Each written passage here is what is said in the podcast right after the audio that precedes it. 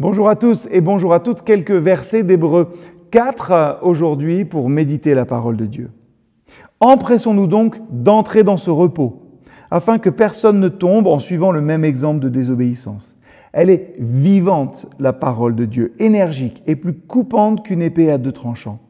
Elle va jusqu'au point de partage de l'âme et de l'esprit, des jointures et des moelles. Elle juge des intentions et des pensées du cœur.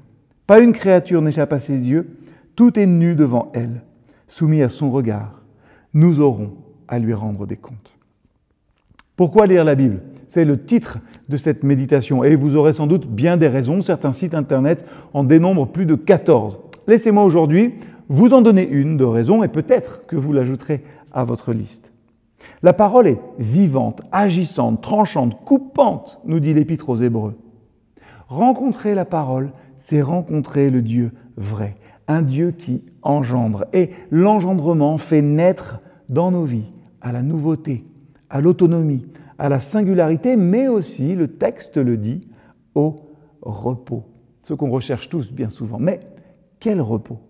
Et l'auteur de ce texte montre qu'il entend ce, repos en un sens tout spirituel. C'est la communion vivante avec Dieu sans laquelle euh, l'âme ne peut pas trouver le vrai repos.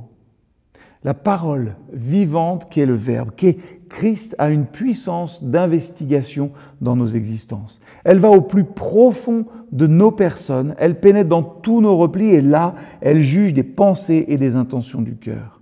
Nul ne peut mentir au Verbe, à la parole agissante, au Christ fait chair.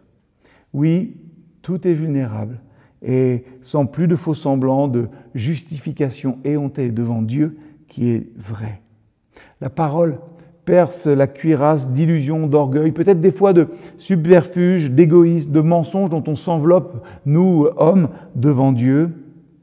Et elle a cette possibilité de nous donner le vrai repos. Pourquoi? Parce que la parole vraie et vivante amène l'âme devant Dieu, où elle se trouve, c'est vrai, nue, découverte, dépouillée de tout, se jugeant elle-même comme Dieu la juge.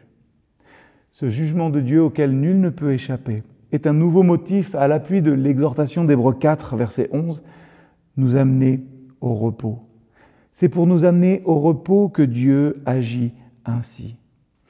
Interrogeons-nous donc aujourd'hui sur notre enracinement dans l'authentique parole, celle du Christ. Est-ce que je lutte? Est-ce que je repousse? Est-ce que je résiste? Est-ce que cette parole, cette vérité par laquelle Dieu voulait sauver mon âme se transforme en tourment? Je prie en tout cas que chacun et chacune d'entre vous, vous trouviez en Christ et sa parole enracinement et repos. À bientôt.